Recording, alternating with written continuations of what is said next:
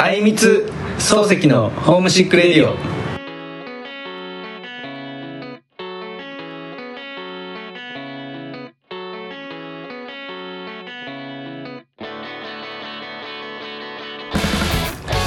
パパパパン。通り抜けフープかわちゃんです。月に代わっておし焼きを。よしくんです結構本意気でやってくれました いねやいやいやちょっとテンション上げていかなあかんとは思いつつ毎回この 毎回というか滑らされて。相手に言ってほしいね自己紹介をね。言わせてるんですけどね。そうそうやっぱ似合うねやっぱ月のうさぎ感あるもんやっぱ。ないわで俺ちょっとさやっぱ優しさ出ちゃうのよこういう時。ああの母ちゃん滑ってんのみんなかわいそうやなって思う、まあ、共感性周知とかあるからさ母ちゃんはサイコパスやから。滑ってほしいよし君ねやっぱ人柄があるからね滑ってても悲惨にならへんのよね。いやいやまあ。可愛いみたいになるんですよ。可愛いとはなら俺が滑ってたらちょっと悲惨な感じになるから、ね、えあの？確かに滑ってほしくない。滑ってるやんなどうするみたいな。そうそうそうそう。笑っとくみたいな。ね相手に気を使わしちゃうからそうあの滑り芸ってあるもんな、ね。なんかこう一旦間が空いたって、まあなんかいいやつとそうそうそうそう。の悪い人が滑ってて面白い子言ってくる。そうそうそれ羨ましいですよね、うん。フュージョンするのはやっぱそういうことフュージョンしたいないきなりそれ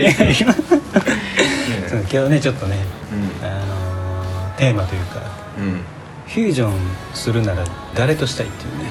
うん。これは何なんですか？これは この前、あのてかまあそのまあいいか、うん。あのオードリーの「オールナイトニッポン」好きやな。ほぼ話題それやん。見てたらあの若林が最近「ドラゴンボール」にハマってるって話今で、更うん。そうそうそう。なんか魔人ブー編めっちゃおもろいなみたいな話をしてて、はいはい俺は別に魔人ブー編面白いとは思わへんけど、はいはいなんかフュージョンするなら、うん。誰とするみたいな話を春日としてて、はいはいはい。で、まあ若林あの春日は、うん。あのなんか同じようなこうストロングタイプのスタイルの芸人をいてて、はいはいでまあなんかこの人と、うん。なんか自分が混ざったらもう最強のあの 肉体派芸人。肉体派滑り芸芸人みたいななるみたいな話やったけど。誰？ジモンさん？あれ誰やったっけな？あ若手の人？のなんかねティモンディみたいな人？あ違うね。ティモンディ滑らんやろ別あに面白いやん。出てこんやん出てこんやんで若林さんは？若林がえっ、とねピースの綾部。ええ意外な。そうそうそう。でなん真か逆じゃないの？向こうん、だ例えば同じタイプで行くなら、あの澤部とか、うはいはいはいはい。あのツッコミの。そうそうそうそう、なったらもうこう回転早くて、うん。もうさーってもうみんな回せるような芸人になれるんじゃないかみたいな話してたんやけど、なんかやっぱ自分に足りないところを 補うようななるほどね。そうそうそうものを全部綾部が持ってるみはいたいな話をしててでなんか川ちゃんやったら、うん。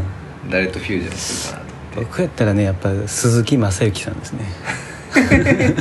えあのめぐみの。そうそうそう。よかった。それ通じへんで俺ら。嘘。多分。いいなんせ断念の人よ。まああの人とフュージョンしたいですねやっなんでなんで？ぱあのー、違う違うそうじゃっていう曲知ってます？知らんわ。なんで通ってんのそこ。まあもう大ファンなんですけどやっぱ日本人ノーと言えない日本人がねこううん。鈴木雅之さんとコラボしてフュージョンしたらこう「うん。違う違うそうじゃない」ってこう何でもこう否定できるっていう。ノーと言えるノーと言える日本人になるっていう。あのこわもてな感じでやっぱ違う違うって言われたらもうやっぱこれ以上セールスマンも言うてこれへん、俺やっぱちょっとそういう きっぱり断るみたいなのちょっと苦手やからね。いやいや断るやろ多分絶対ノーと言えない日本人ではないと思ってるけど。いやでもこう1対1とかなるとねこう相手に気使っちゃうっていうところがああ意外とそう。なん鈴木雅之さんがそうじゃないとは言われへん ただただ歌の歌詞なんやけど。うーんなるほどね。あの歌唱力とね。歌唱力。あの見た目の怖さとね。鈴木雅之さん実は芸能界で一番喧嘩強いって噂やかあそうなのええー、宇梶さんですよらあなんかでもいろいろおるらしいですけど。芸能界ナンバーワンっていうねはいはいよし君は誰なんですか俺はね、うん。えっ、と2人考えてきて、一1人目は、うん。吉岡里帆。うん吉岡里帆？うんあのーセクシー系の。セクシー系？まああえの吉岡里帆？そうそうそう。え誰？あのこう京都の女優さん。どん兵衛の人？そうそうどん兵衛の人。あーえ里帆って名前だったっけ？そうやで。あそうか。そうかそうか。ええー、そんなレベルなん えやあのシャズナのシャズナ？人と結婚したの誰やったっけ？吉岡美穂か。ああはいはいはいはい。あったな。そっちと勘違いしましはいはいはい、た、あはい、の人里帆っていうんか。そうやで。あのお前が好きな鞘師里帆里帆ちゃんと一緒やん。お覚えてきたやん。洗脳始まってんの。違う違う違う。で俺さあの、う松岡真優はいはいはいはいはい。好きなんやけど、はいはい。松岡真優松岡さんめっちゃ好きなんやんな。そう。であの鞘師里帆ちゃんに、があが、えー松岡真優にドッキリするみたいなああもう見ました見まし見たんや、たはい。何でも見てます。えー。それでもさ普通にドッキリされてるけど、うん。あの普通に松岡真優の方が俺嬉しいねんけど。お前まあね人によったらね。うん。全然知らん子がさやしちゃん出てきても誰ねんってなるからね。なったけどでもなんかやっぱあれやな、結構トップアイドル級のう、んなんかものは感じた、あまなんとなく。もう沼ハマってません今からいやいや。えそれよりその吉岡里帆は何でなんですか？吉岡里帆は隠れ巨乳なとこがそうそうそうそう。それで優勝したんやそれだから可愛いやん。ああ。それ目覚めたら吉岡里帆になってたらどうするみたいな。ああなそれやったらいいけど、うん。いやでもあのフュージョンしたんや。もう取り込みたいんや。なんか一体化したんやこのネタ。このなトークテーマもつい5分前ぐらいに考えたやつやから 俺ら2人とも全然煮詰まってはないんやけど 俺は鈴木雅之言うてんのに100%下心で吉岡里帆言うてるよ。じゃあなんかラジオやってはるやんか。あそうなの？FM802 でさあのー、UR はいはいはいやってますね。めちゃくちゃうまいんよその。確かに声もいいしね。声もいいし、あの人の話を聞くのもすごいうまて。ー確かにね。うんそうそう。でなんかこんな俺どっちかというとほんま人の話聞くんうん。あの下手とは言わんけど、はいはい。そのなんていうの自分の話しちゃうからさ、はいはいはい。確かにね。なんかその辺やっぱ見習いたいなと思って。ああ分かるわ。うん、あ俺でもそれで言うたらさんまさんちょっと憧れっていうかフュージョンしたいですね。ああなるほどね、うん。えで2人目は？2人目は僕キティちゃんなんですけどキティちゃん。ドラえもんじゃない？ドラえもんじゃなくてキティちゃんですね。キティちゃんのあのコラボ感やばないですか？あ ありとあらゆるところに進出してる感。なるほどね。サンリオの。そうあのピストルとかともコラボしてるらし。いピストルの柄にキティちゃん入ってるみたいな。その節操のなさやばないですか？確かに。キティちゃん並みにういろんなとこにこうんうん気ぃ付いたらお前ここにもおるやんみたいいや俺変やん全然。なってなりたいんですよね。いや違う違う。それはねなるように あの行動せなあかんけど、まあね母ちゃん家から一歩も出へん。ねフュージョンしたらもうそのうん。家から出んでもキティちゃん並みに僕が繁殖していくっていう。ねなるほどね。そのキティちゃんの繁殖力をこうゲットしたいですね体が勝手に朝7時に起きて動いていくかもしれない、であのやっぱコラボしてくださいって。そうなるかもしれない。なるかもしれんなやっぱねこう売れてるっていうだけで売れるじゃないですかやっぱり。うん英語って今世界で一番話されてるからうん。それを理由にみんな英語を勉強してうん。さらに英語を話す人が増えていくじゃないですか。うん。だから天下取ったもんってもう天下取り続けていくんですよ。ああわかるわかる。キティちゃんも売れてるから、うん。もう人目につくから、うん。もっとみんなあキティちゃんやなってなって、うん。もっとさらに売れていくってはいはいはそのパワー。フュージョンしてものにしたいなっていう。いなるほどね確かに。それはあれやな。自分にないもんを補うタイプのフそうそうそう。はュージョン派遣を取りたいっていう。はいはいはいはい、なるほど。もう一人誰なんですか？もう一人は、うん。夏目漱石。おお原点回帰。そうそう。伏線回収の感じ その最後バランス取ったなるほどね。タイトルがオチみたいな。こ いやでも一応考えてん。ああのまあ小説今書いてるのもあるけど、はいはいはちょっとあのまあ文章力ももちろんあるし、はい。あの夏目漱石はちょっとリーダーシップもあるんよ。あであの、まあ、例えば太宰とか、はい。芥川とかだと、ちょっとダメ人間すぎるやん、あはいはい。で三島とかなるとうん。ゴリゴリすぎるやん、はいはいで夏目漱石ぐらいがちょう一ど番いいし一番お上品な感じする。そうそうそうそうそう。一番お上品で賢いし、うん。知識もあるし、もう文章クソうまいし、ね。そうそうそう。リーダーシップもあるってはいはい。なったら、確かにね。やっぱ夏目やろうと思って僕ねあの人のやっぱ性格っていうか人間性が結構好きっていうかすごい共感するんですよね、その書いてる作品というより。なんかロンドン行きはって、うん。ロンドンですごいホームシックというかうん。なんかそういうのになってもう、胃を弱くして 滑血して 漱石滑血すみたいなニュースになるなるみたいな。そのぐらい神経質な感じすっごい自分と似てるなと思って。確かに。俺も一人で外国何年も行ったら多分滑血するやろうね。時代も時代やしな、うん。そういう神経質なとことか好きなんですよね、っ ていうかさうん、夏目漱石について結構詳しいな。そうね。やっぱバンド名にするぐらいのうん。感じやから。なんかほとんど読んでますしね。結構やっぱこのラジオってさ、うん知識人が集まるラジオ。そう。知識層のカフェとかしてるから、ね、やっぱちょっとあの、うん。ハイクラスの。そうだね。あの何やったジャン・コクトーとかが モンマルトルの。はいはいはいはいあったあったあった。カフェに集まるみたいな。ねそういう場やからネット上のモンマルトル。おおいいなそれ。ポッドキャスト界の。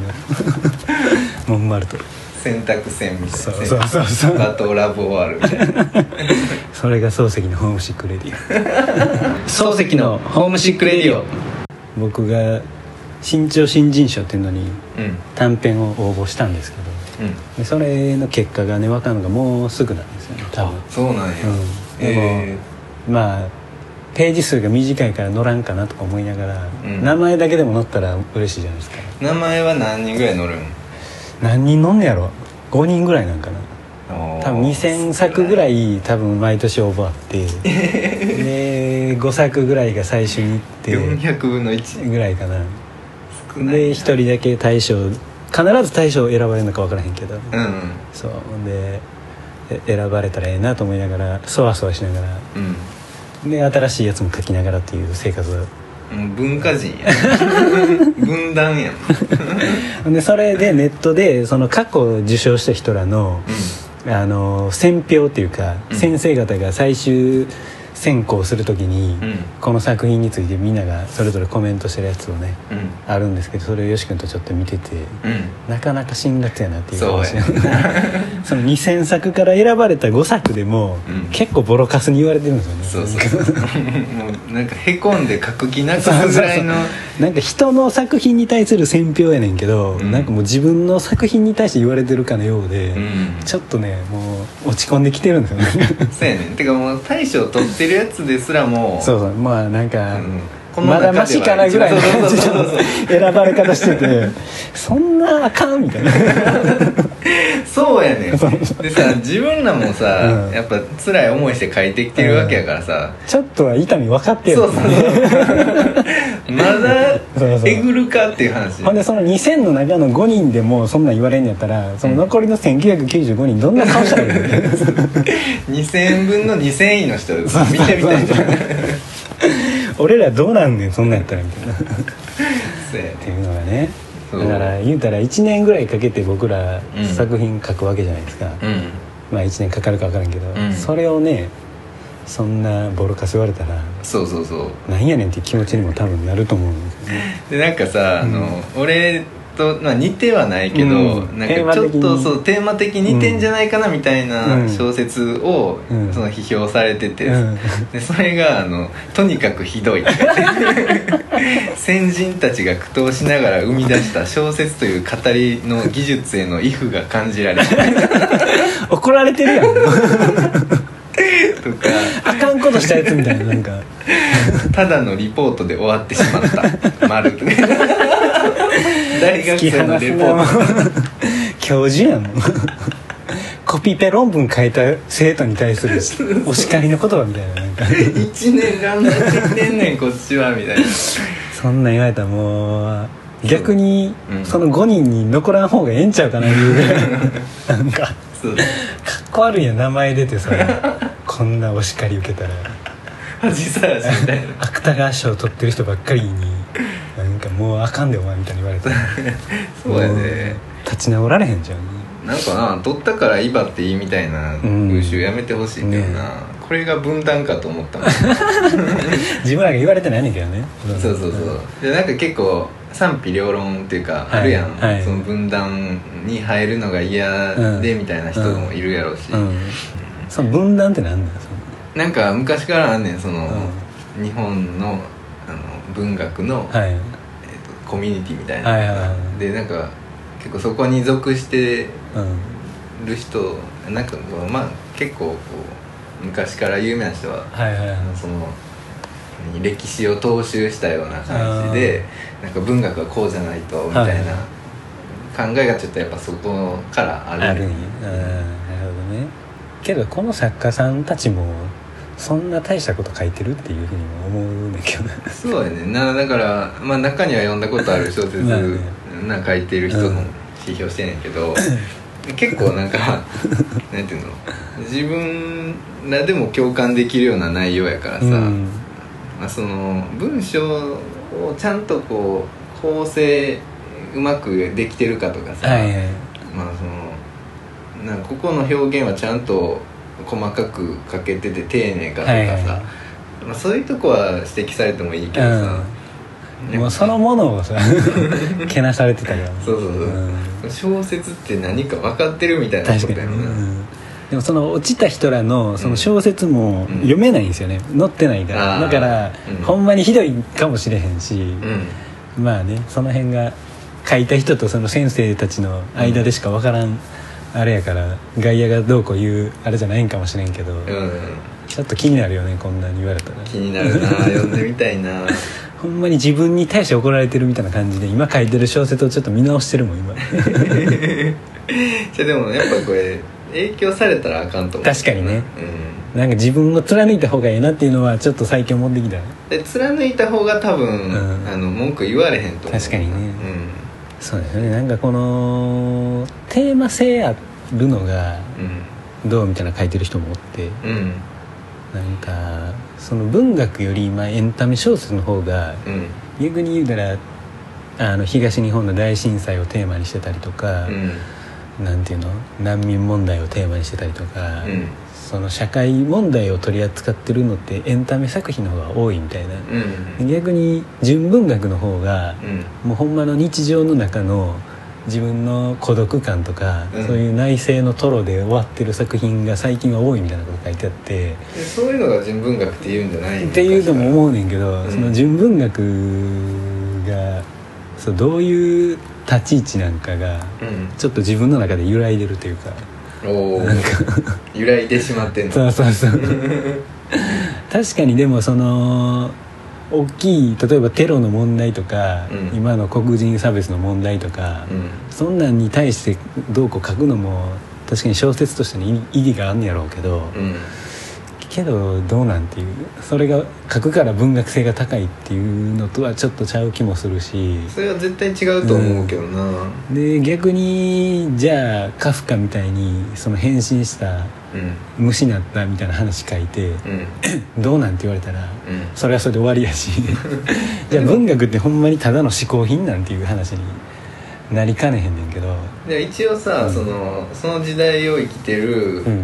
その川ちゃんという人うがん。書いたっていうだけで、うん。多分その世相を反映してるとこは多少ないともあると思うし、確かにね。だからカフカもその当時のうん。閉塞した チェコはいはいはい。のあれを反映させてんじゃない、うん勝手に？でそれをじゃあそのままテーマとして書くかうん。織り込んで書いてっていうのとの違いでエンタメか純文純文学って違うだけなんかなとか思ったり、いやでも違うと思うなうでやっぱあの エンタメ作品はうん。そこまで考えなくても書けると思う、んうん、一応キャラ作って、はいこういう話の流れって考えたら、多分書きうん。だって動かすだけで書けるもん、はいそう最近のその純文学の作家の本読んでてもうん。あんま面白くないんですよねなんか。そうやな。賞取ってるような人らの。で逆に直木賞とかの人の、まあうん。読んでないねんけどうん。あらすじとか見てても、うん。こっちの方が面白そうやなみたいなっあて思っちゃうんですよね。あ確かに、うん。その純文学を追求できるような社会ではなくなっているような、うん。だからどうしてもちょっと浅くなりがちなのかもしれない。そうなんですよね。うん、でなんか逆に情報化社会やし、はい。なんかいろんな面白い情報入ってくるから、そのうん。うん、直木賞作家の方が面白いのかもしれない。かもな。だからそこに負けんぐらいの文学性をやっぱ持たさなあかんってなると、うん。やっぱ生半可なことではそう。そうただただテーマ選びで今じゃあコロナがはら流行ってるからコロナについて考えて書こうっていう入りでは多分うんそうそうあかんと思うよね。もう普通のエンタメ小説にも語れへんと思うよね、うん。だからねその辺が考えていくと文学って何っていう話になるんですけど文学って何って調べてもうん。うん何にも出てこないですよ結局。文学なんて人によって違うみたいな。で文学論について書いた研究してるうん。学者とかの本とかにも、うん。やっぱ結局文学って何とは定義できへんからお人の心をどう捉えるかが文学みたいな学問。はいはい。で僕文学部やったんですけど、うん。やっぱり文学って何って言われたら何とは言われへんからうん。やっぱ文学って何って考えていくとかなり難しい話になるなと思って。まあでもあれやんな。音楽と一緒じゃないの、うん。ジャンルがあってあのポップな誰でも聴けるようなやつと、はいはいはい。うんインディーズで、そうやね。まあうん、自分らにしか分うん。からない。よなんかお前ロックやなとかここういうこのバンドロックやなっていうのもその音楽性の中じゃだけじゃなくて、うな歌詞とかでもなんやかんやで僕らこれロックやなって分かるじゃないですか。うん。うんでこれ文学的やなっていうのも分かんねんけどうん。中途半端なとこ行かれると、うん。これは文学なんかただのエンタメなんか、はいはいはい。ただのエッセイなんか、うん。判断しづらいところがあるんですよね。はいはいはいはいで結構最近純文学って歌ってる割にはそのレベルのとこが多いからあなんかそこそういうレベルとほんまの文学の違いって何なんていう。あそこが分かってないと自分らもそのエンタメ寄りの純文学風のとこで終わってしまうんじゃないかなっていう、そうやな。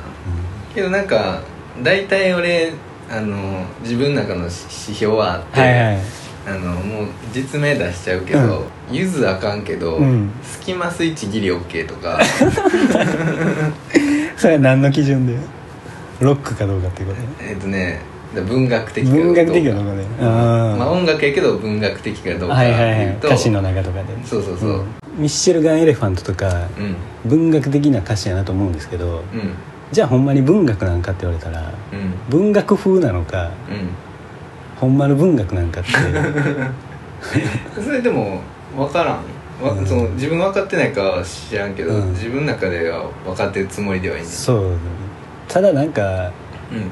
それを真似してる人らも多くないですか、うん。だから世界の終わりが来んのを紅茶飲みながら待ってるみたいなの聞いたら文学的やなと思うけど、うん。うん同じように似たような歌詞を書いてるようなバンドも多いじゃないですか真似して、はいはい。ただただ意味ありげなはいはい。こと書いて。う意味ありげだけなんかほんまに文学性があるのかってんうん。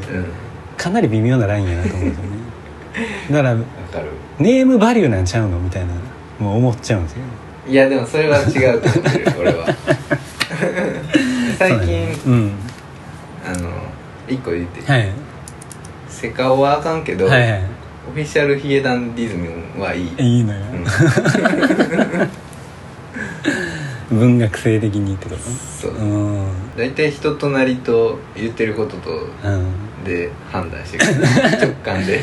なんか結構その作品そのものより、うん。その見た目とかうん。私生活とかうん。含めて総合的にみんな言うてないみたいなとこないですか？あるあるある。ロックンローラーが私生活ロックやから歌詞もロックやなみたいなうん思ってるだけなんちゃうかなっていう。あだからほんまにろ文学的に文学性が高いかどうかってやっぱ基準がないじゃないですか。ないな。だからみんなそれぞれなんとなく有名作品とか文学的とされてる小説とかを読んで自分の中でなんとなくこういうのが文学やなっていうのでうん。それに似てるからこれも文学性あるっていうのを言ってるけど、うん。中途半端にそれを真似した文学的っぽいうん。意味ありげなやつもうん。どっちかというとあ文学的やなって思っちゃってないかっていう。ああなるほどね、うん。でもほんまの文学性のあるうん。音楽はもうかなり少ない。と思うんですよね。確かに。うん。そうやねだからみんなでももちろんそっちに寄りたいからはい。寄せてくし、うん。あの考えてる風を装うし、うん。でそれをあの努力してそうなりたいと思ってるうちに、はい。ちょっとずつ近づいていくもんやとは思うんだけど。うん。なんかインストとかでもね歌詞ないけどうん。その流れてるインストの曲からして文学性というかアート性が出てるバンドって多いと思うんですよ。うん。うんで「塔」とかも僕文学性じゃないけどうん。芸術性高いインストやなと思うんですけどあるな「塔」みたいなバンドいっぱいあるじゃないですか。うん。でみんなじゃあ適当にテクニカルなドラムとうん。なんかアルペジオでやってたらうん。じゃあ塔と似てるからうん。それも芸術性あんのかって言ったら どうなんて思う？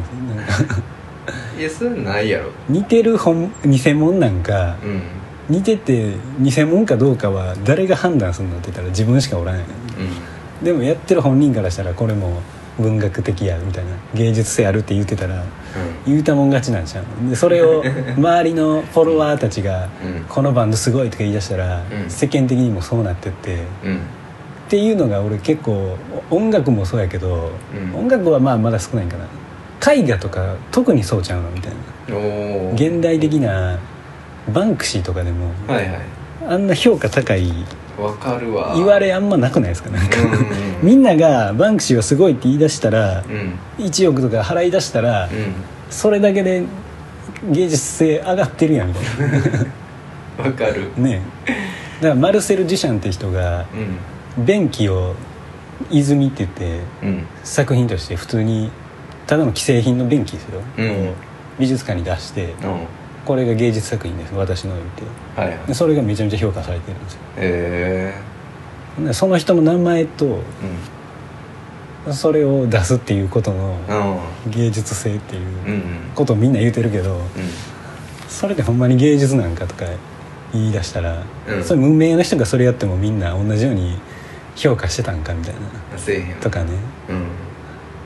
適当に赤と白だけなんか赤と黒の2色だけの絵とかあるじゃないですか、うん。印象派みたいななんかようわからんけど。うん。そんなんでも著名な人がやったら何億とか評価されてるじゃないですか。うん。それと俺が2色でビャーって適当に塗ったやつとどうちゃうのみたいな。本物なんか偽物なんかっていううん。その芸術性のうんうん。その判断をみんなどないしてんのみたいな。確かにな、でもそれはあれじゃない？ちゃんと見れる人はいると思うけどな、うん。それこそ分断みたいな話になってこないですか？なんか。ああなるなる。絵画の分かってる風のやつらが、うん。素人が2色に画面塗っただけのやつやったらボロカス言うけど、うん。こいつが2色に塗ったやつはこの2色はもう意味が全然違うみたいな。なんぼでも言えるやんそんなんみたいな。確かにな。これはお前の描いた絵は200円やけどこれは10億みたいな。うんでその人のうん。今までの実績と、うん。まあ、この人やったらこう考えるやろうから、うん。この白と黒にはこういう意味があるんだろうっていう、な もうそれが文学でもう今起こってないかってめっちゃ思うんですよね。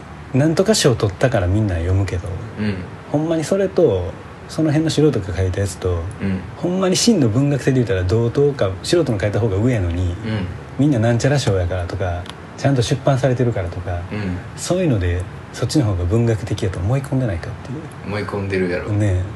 そうやねんな。だから基本的にみんな見る目ないよなとは思うし。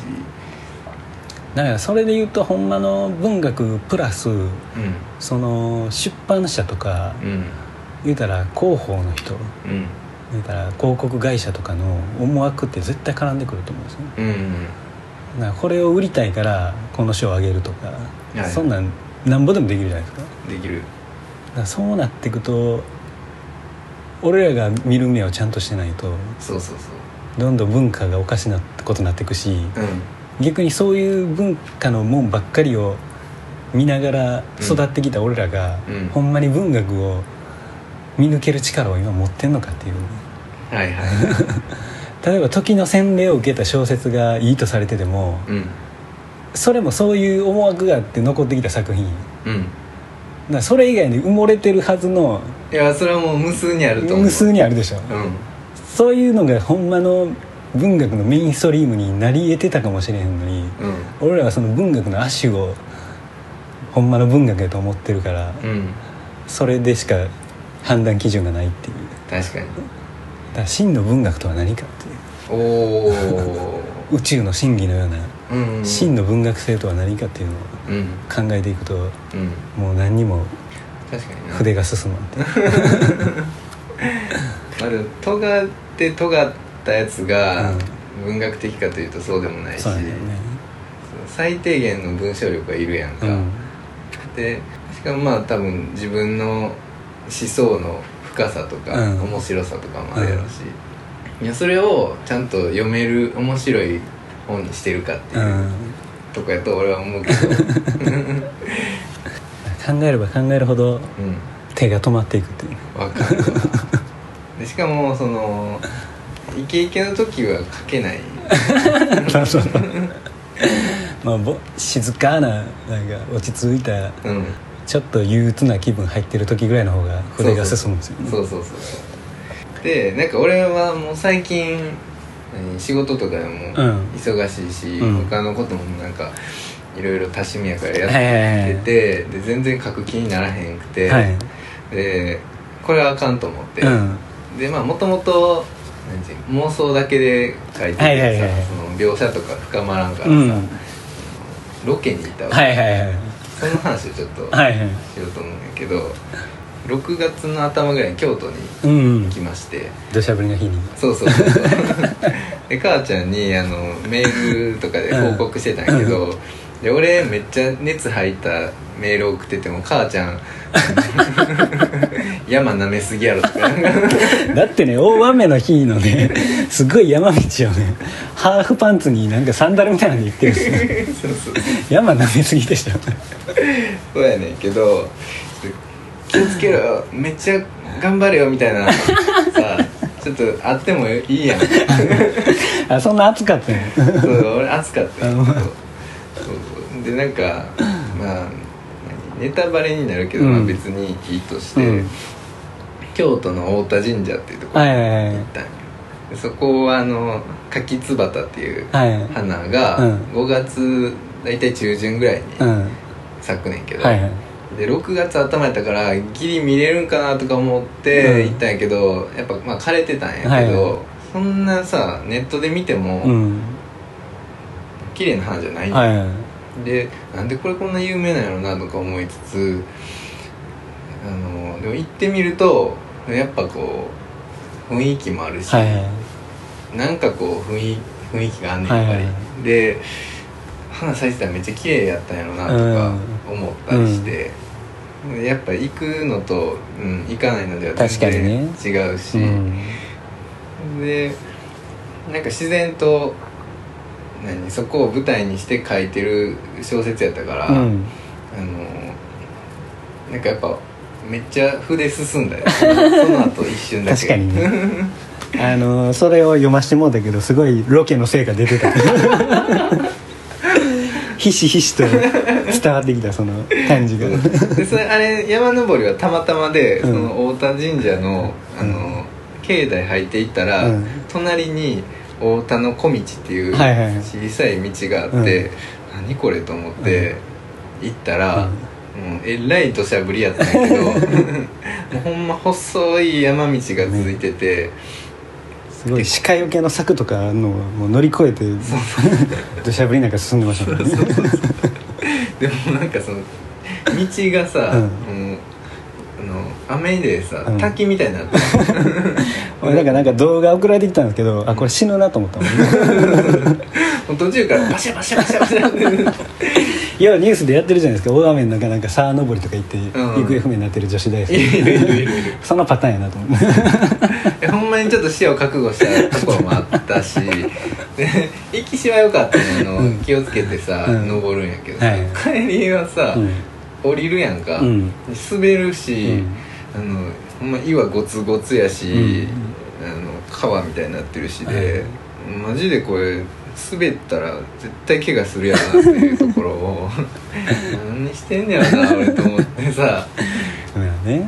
そうそう。まあそういう経験がねうん。生きてきますからね。そうそう。えーうん。結局自分が体験したことしか書けなくないですかなんか。と思うなやっぱりなんかそれがそこが浅いって言われたらそれまでやけど、うん、うん逆に想像だけで書いた人がすごいんかっていう気もするしね。いやでもやっぱりあのみんな大抵、そうなんていうの経験したことを元に書くと思うね、はいはいはい。でもあの例えば正岡式は、うん。そもそも体弱くて、はい全くあの外出れへんかった、はいはいはい。晩年で有名になってきた時とかはもう結核やったし、はいはい体も弱くて、うん。もう毎日喀血してたぐはいらい。の感じやったから。でもそれでももうものすごい想像力で、うん。そこに行ったかのようなはいはいはい。俳句とか詩とかうん。書きまくってて、うん。まあ、そういう天才もいるん確かにね。というところで、うん。まあそういう人がほんまの天才なんやなとは思うねんけど、でどっちかいうと川ちゃんはうん。そっち派やと思う。嘘。俺もでもなかなか想像だけやと限界あるなっていうのはうん、思ってきたな。って思ってるんやろうけど、うん。俺母ちゃんのやつ読んでたら、うん。なんでここまで書けるんやろって 言ってもないのいやに一回は行ったことあるんですよ、ああ、それ俺でもさ、うん。京都住んでたことある。う ん確かに2年間の記憶の蓄積があります。そうそうただその山は登ってないでしょ。でも登ってないけど、やっぱでもね、うん思い出の時と今と全然ちゃいますもんね今経験するのと。違うで。ね。だからほんまに行って損は絶対ないし。そうですよね。で母ちゃんにもそのロケ行ってほしいんだけど、はい。で僕はその広島のうん。ある島をテーマに小説を書こうとしてるんですけど、うん。なかなかねちょっとこのコロナ禍の中でうん。ちょっといろいろあって行けなかったんですけどね、うん。で夏がテーマやから、うん。まあ、9月ぐらいまでには一回行きたいなとは思ってるんですけどね。やっぱ行ってみんとねわからん空の青さとかうん。風の湿り気とかああいうのもね書きたいですよね。うん。でもその自分の体験でロケ行ったら書けるっていう話ともつながるけどうん。そうやったら逆に波乱万丈なうん。人生歩んでる方が面白い小説家になれるのかっていう話もちょっとああそれはね慣れないと。あのその新潮新人賞からうん。デビューでその賞を取ったやつが芥川賞に選ばれたうん「百年泥」っていう小説のうん。なんちゃらゆかさんやったかな。その人はインドうん。のチェンマイかどっかでうん。日本語教師としてやってはったらしいんですよ。うん。でそこで経験したなんか洪水みたいなのをテーマに小説書いてるんですよ。うんほんならやっぱ僕らがそんな小説やっぱ書けないじゃないですか、うん。思いついても書こうとも思わへんし。うん。だからやっぱそういう経験をしてるから面白い小説が書けるのかっていうのと俺らみたいに普通に大学まで親の金で行って、うん。普通にサラリーマンとして働いてて、っうん。ていう人らがそういうのに勝とうとするにはどうしたらいいんかっていう。はいはいはまあその文章力とか内容の深さもあるんやろうけど。いやろうしな。でもあれじゃない。まあその人が ちゃんと文純文学を書ける、っうん。ていうかまあ内面的うにもん。人やったんやろうけど、うん。普通にその商社マンがさ、うん。インドでちょっと出張行ってきますとか言ってさ、めっちゃ変な経験おもろい経験しましたみたいなのでもさ、この人小説面白いの書けないと思うけど。な、確かにね。だからやっぱり書く書けるべき人はなるほどね。うん。だから志がないと無理ですよね。文学者って。エグザイルみたいな。え？ディスりあ違う違う違う違う。違うで今やったら YouTuber になろうと思うかもわかんないですもんねみんなやったら。その珍しい経験したら文学でわざわざ発表しようとは思わんかもしれんしね。そうやな、うん。でもそのままをあの伝えれるもんな、うん。ビデオ撮って、ねえ。それをわざわざ1年かけてそうそうそう。何百ページ書こうとしてるっていう。まず自分のフィルターを通して、そこからこう一滴一滴うん。抽出せなあかんってクソめんどくさい。確かにね。うドモホルンリンクを 眺め続けてるように小説を書いてますから。ねうなるほどね。ん、でも最近マジ止まってるわ。ああもう一回ロケ行かなあかんじゃん帰り行こうかな漱石のホームシックレディオ。昔僕が年になったらどうするっていうボケしてくるやつ腹立つみたいな話じゃないですか。うん。それとちょっと似てるんですけどうん。やっぱちょっと生きってる人ってちょっと面白いじゃないですか、面白いな。その生きってる人特有やけどやっぱ自分にすごい自信あるっていうかうん。相手の気持ち考えへんというかもう自分がこの場を仕切ってるみたいなうん。感がすごいじゃないですか、はいはい。そういう人ってやっぱこう何？強いから。あのボケやねんけどうん。なんでか教えたろかとか言うてくるじゃない 種明かししようです。種明かしっていうかどうでもええねんけど、うん。俺昨日め徹夜しててん。なんでか教えたろかとか。なんでお前の話をうん。教えてほしいと思ってんのみたいな。お前俺が聞いたんじゃないのに、俺が昨日「えなんか眠そうですね」とか言って、昨日めっちゃ徹夜しててさ」とか言って「えなんでなんですか?」って言われて「あなんでか教えたろか?」やったら分かるけど、ん。自分から昨日徹夜しててさ」とかなんでか教えたろか?」とか言って。言いたってしゃあないやんしゃあないしゃあない。そのどうでもいい話をうん。教えたろかってこう上から来れるうん。そのタフネス。うん。それやっぱ羨ましい。フュージョンしたい。ですねでなんか前もさ、うん。あの水風呂バッシャーって。それはなんかただ単だ体がタフな人やね、うん。精神的にやっぱタフっていうか、じゃあもうその人らがフュージョンしたらもうマジ最強 マジ最強。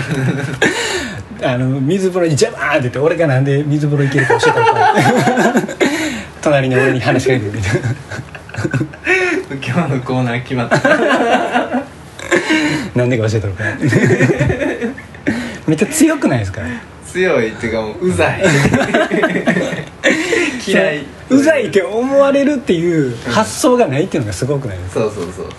強いわと思ってそうやねんな。でも、うんちょっと気ぃつけなあかんのがやっぱそのバーで一番やったら俺もそうなってんちゃうかなって思うんですよね。はいはいはい。やっぱそのヤンキーみたいなやつも、うん。ヤンキーかどうか分からんけど、うん。そのフロアで一番俺が回してるみたいな、うんうん。俺が天下取りみたいなうん。時やから「なんでご教えたろか?」とかこう生きれるけど、はいはい。もう周りヤクザに囲まれてたら絶対言わない 違いなんであなたのベンツに俺がチャリンコでぶつけたかなんでか教えたのかとか言って。前を見てなかったからですとか。そうは言わないから。確かに。ひたすらすみませんみたいな感じで。でやっぱその場を支配してる感っうん。てやっぱ人を生きらせるなっていう。うんうん。うんそれも間違いないな、ね確かに。お山の大将だから自分もそうならないようにこう、うん。自戒の意味を込めて。うん。でも大概やっぱさあの年齢を減るごとにうん。そうなっていくなりますよね。うんでまあある程度は必要やと思うんだよね、うん。そのこの人に頼ろうっていうのとかはやっぱ何ちょっとオラオラじゃないとさ、うん。人を引っ張っていけないとこは確かにね。あんねんけど、あの作家の川上美恵子さんがツイッターで、うん。エレベーターに乗ったら同じエレベーターに乗ったじじいが「3階!」とか言って急に言うてきて「うん。押せ!」っていう意味で言うてくるみたいな、うん。それも大概じゃないですそうか。なかなか言えんから言えん言えん。人に「3階!」とか言って。自分で押せ押せって で言うとしても「あうん。すみませんちょっと3階お願いします」とか、うん。そう言うやん、ん。3階。何それ。えでその川上美恵子さんも、自分で押せよみたいな。強い者同士。みたいな争いしかせよみたいないやでもほんまでも確かに、あのでもそのじじいもやっぱ周りヤクザだらけやったら3階とは言わへんかったと思うんですよ。言わへん言わへん。うん自分がこのエレベーターを仕切ってると思ってるからうんそういうね生きりが出ちゃうってあれやろそのそのおじさん、うん。その後狼狽したんやろ。今日ついかれたような顔 そこも文学書いてたけど。鳩が豆鉄砲を食らって。る さすが。芥川賞作家。っていうねだからまあ尖っててな面白いよな。そうそうそう。やそれ言えないもん俺。うん。でもお笑いとか見ててもやっぱ、自分がこのフロアを支配してると思わない面白いことって言われへんのやろなっていう。ああそうやな。感はちょっと思うんですけどね。うんうんさんまさんとかももう絶対負けないんですよ。ねああ確かに。ラジオ聞いててもうん「なんで？や!」とか すぐ言うっていうのが、はいはいはい。自分がやっぱ王と思ってるっていううん。感がないとうん。面白くはなられへんのかなと思って。そうやんな。だからお笑いって基本ちょっとやっぱ人を傷つけるとこあるっていうかうん。うん強者がうん。弱者をやっぱいたぶる笑いって絶対あるなっていう、うんうんあでもやっぱその最近やっとこう世代変わってきてさ確かにね、うん、ペコパの。ペコパ俺いつも言ってるけど、えとあとさっき言ってたうん。高岸さん、あティモンディ。ティモンディ、うん。ティモンディ最高や 誰も傷つけへん。確かにね。でもあれも言うたら構造的には、うん。あのゆっくり喋る変な人を笑ってるっていう構造じゃないですか。あそうそう、うん。あの人は笑われてるっていう芸なんやろうけど、でもなんかペコパもそうやん。うん。なんか笑われてるのを芸にしてる人って、なんかまあ、新しい価値観じゃないん。や確かにね、うん。でもそれがその画面同士で誰かが誰かを笑っいじめてるのをうん。言うたら視聴者が芸人を笑ってるっていう構造に変化してるだけなんちゃうかなと思う、うんそうそうそうそう、うん。まあ出川とかさんとかは、まあまあそうね。笑われてるのほんまにちょっとおっちょこちょいなとこあるけど、うん自ら自分がピエロになってる感はいすごいあるやんか,、確かにね。でもあれはなんかうん昔の人にできなかったんじゃないかとうん。思うな。確かにね。もうなんかダウンタウン以降すごい攻撃的な笑いが多いっていうか。うん。安志清で清師匠がうん。まあお客さんと一緒ぐらいで安師匠が客より上に立ってて。うん。でダウンタウンは2人とも客より上に立ってるみたいなうん。とこから変わってきたみたいなことを言ってるんですけど。確かだからまあ、ね、そういう部分はお笑いには。にうん。何の話だったっけ？でも結構深いなそれな。確かにね。母ちゃんの。うん、何だっそうでもその俺もやっぱ笑ってもらいたいんですよ。けうん。で今まで小中高と大概一人は俺がやることにめちゃめちゃ笑ってくれる友達って一人おったんですよ。うん。でそういうことめっちゃ仲良かったんですけどうん。僕中学校の時に陸上部やってうん。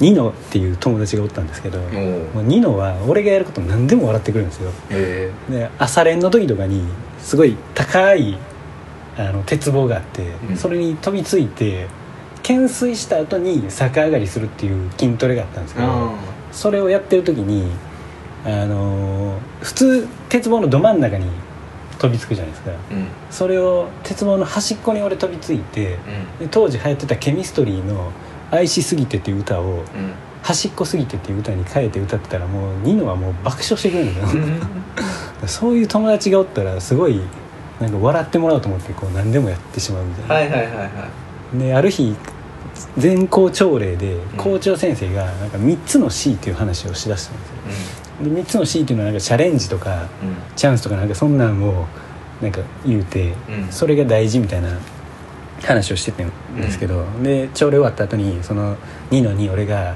3つの C じゃなくてなんか4つの D とか言うたらもうニノはすごい笑ってくれるんですよ。それだけで。うん。17個の F とかなんか。107の F とかなんか。言いそうやな。それで笑ってくれるっていうのがすごい嬉しかったってそういうだけの話なんですけど。そういう人いましたね。だな。でもなんか確かに昔塾行ってた時に、うん。あのなんか一緒に帰ってる子がいて、はいはいでそのその子と帰る時は絶対なんか何？向こうがうん。降ってくんねなんか、うん。最近なんかそういえばそうやったらしいやん。みたいな無茶ぶりそいうな無茶ぶりしてきてで俺がそれに対して「あそうそうそう」みたいなんでなんか答えるっていうので、はいはいはい。なんか俺そんなん別にそういうキャラではないんだけど、でも結構そのなんていうのややろうと思えばできたんかしらんけど、でなんかめっちゃ想像力あるやんとか言っていつもめっちゃ面白いなって言われててなんか俺そんなことないねんけどでもその人にとってはそうなんや確かにね。うん。だからみんな頑張ればちょっと大概できんじゃないかな。漱石のホームシックレディオ。エンディング。お疲れ様です。お疲れ様です。今日はちょっとねコーナーなしという、すみませんもうコーナーファンの皆。さん1億のコーナーを持つ男がネタ切れという。10個しかなかった。ええちょっと時間の都合も。まあほんまはあったんですけどね、うん。あのよし君がカレーパーティーに出席という。一大イベントがある。ああそうそうそうそう。そうなんですよ。今からちょっとカレーパーティーがあるんで、で母ちゃんは、うん。あのまあ、共通の友達なんですけど、うん。母ちゃんあの家から一歩も出ないという、うん。ポリシーなんで来ない。家を守ってるから、ね、で今日も俺はあの わざわざ車で1時間半かけて僕ん家まで来てくれるそれでラジオ撮るってこのストイックさやばくないですか？そうやね。でもやっぱ自分が動けば動くほど確かにね世界って広がっていくそうそうそう、まあそういうのは30代になってこそ確かにね。動けば動くほどっていうのがあると思う。から、車あるとでかいですよね。そうやな。車もないから、うん。俺あの20分かけて親父のとこまで飛偉いでも親に車買ってもうてるっていうクソ雑魚なんですけど。やっぱ車あったら行動範囲広がるなっていう広がるな。ちゃ思いましたね。いや去年一回サーフィンに友達とうん。なんか俺が妙にサーフィンにはまっててうん。一回もやったことないくせに。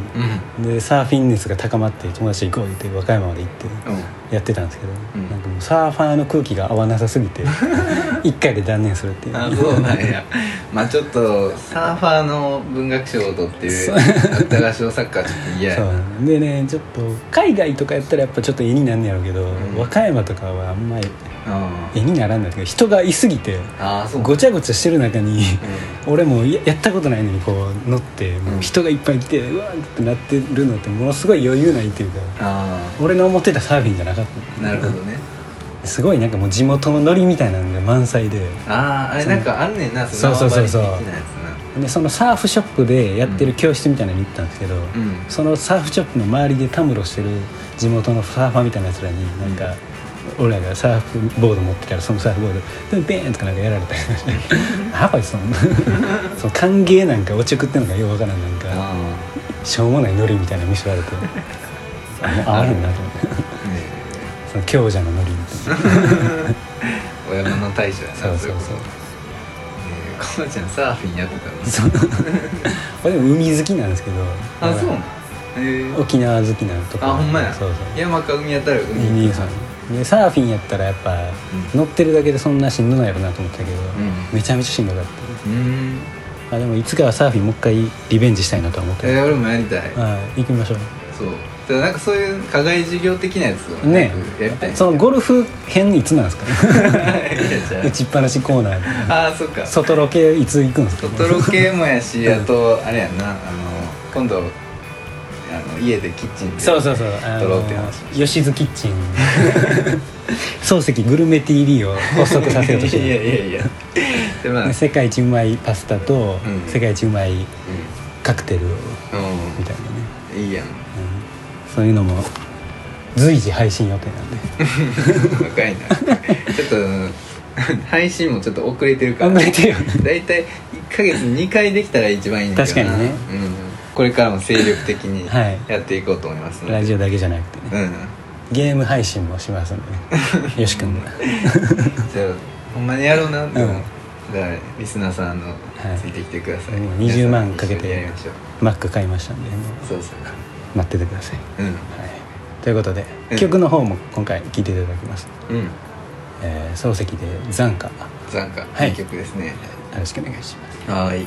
ではまた次回お会いしましょう。はい。さよなら。さよなら